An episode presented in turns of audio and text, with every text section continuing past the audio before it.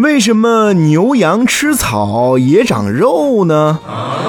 众所周知，人体要想产生更多的肌肉，就需要摄取更多的动物性蛋白。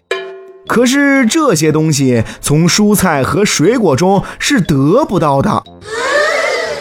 可是牛、羊、马这些动物虽然只吃草料，却也能长得很壮很肥，这又是为什么呢？原来牛、马、羊这些动物的体内有很多特殊的微生物在发挥作用。据说食草动物的消化器官中，每立方米的空间内就有几十种微生物，其数量更是高达一百万个。